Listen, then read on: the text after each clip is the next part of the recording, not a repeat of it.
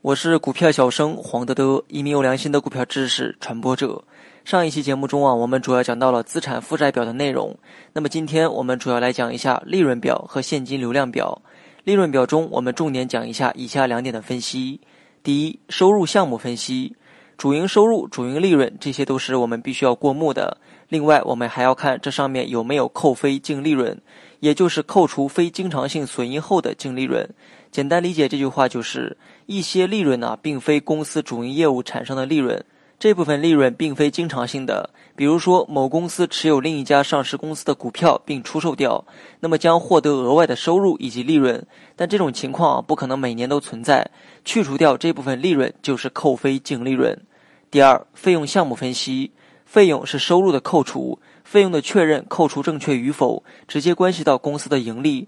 主营收入增长的话，一个公司的营业费用，比如销售费用、财务费用都是增加的，也就是赚得多，花费的费用也就多。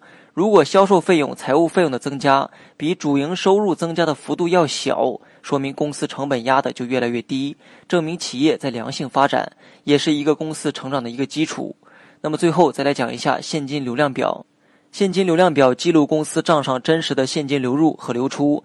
公司涉及现金的活动分为三大类：经营活动、投资活动和筹资活动。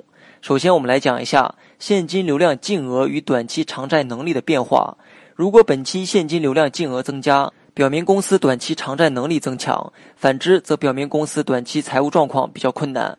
但是如果公司的现金流量净额较大且长期如此，表明公司未能有效地利用这部分资金，其实是一种资源的浪费。这里面很多公司都拿去现金去理财，这是没办法的一个办法。而有些基金的公司呢，则拿去做投资。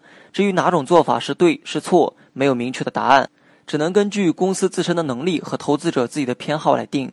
第二，现金流入量的结构与公司的长期稳定。